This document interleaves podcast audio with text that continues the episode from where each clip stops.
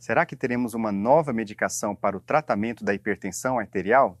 Eu sou Humberto Graner, editor do site do Cardio Papers, e falarei com vocês agora sobre o Baxdrostat.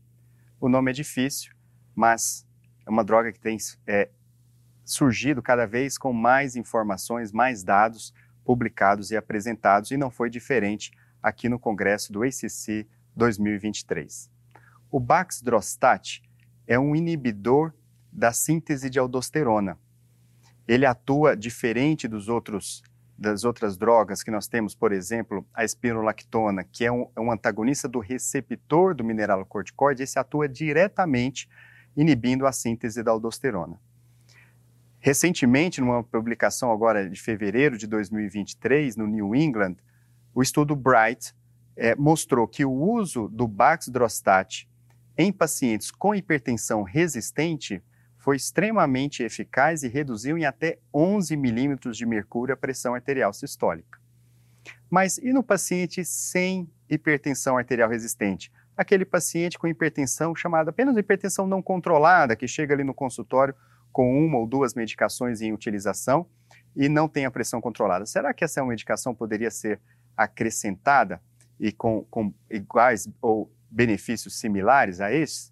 Este foi a proposta do estudo Halo apresentado em Nova Orleans, no ACC 2023, que randomizou pacientes com hipertensão não controlada, ou seja, eles bastavam estar utilizando um ou duas medicações em combinação, em doses otimizadas, mas sem atingir metas. Uma dessas medicações tinha que ser algum antagonista do sistema renina-angiotensina, quer seja um IECA ou um BRA, e esses pacientes eram randomizados para receberem o Baxdrostat ou placebo. Foi um estudo de fase 2, então foram testadas três doses do Baxdrostat, 0,5, 1 e 2 miligramas.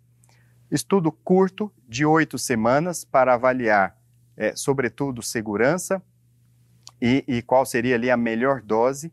E ao final das oito semanas, para surpresa de todos, a diferença em relação ao placebo ela não foi significativa. Não que não tenha havido redução da pressão arterial, mas a pressão arterial, por exemplo, no grupo placebo, a pressão arterial sistólica, ela também reduziu na casa na ordem de 16 milímetros de mercúrio.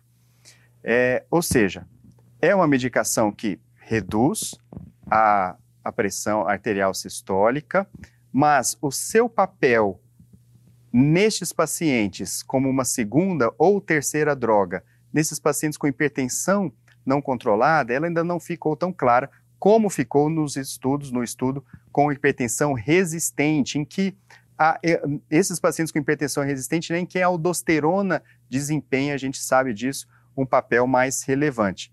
Vejam que mesmo esses pacientes com hipertensão não controlada, bastou entrar num estudo, num ensaio clínico randomizado, e em oito semanas eles reduziram muito a pressão arterial sistólica com placebo, mostrando que houve aspectos aí em relação à aderência é, também destes pacientes.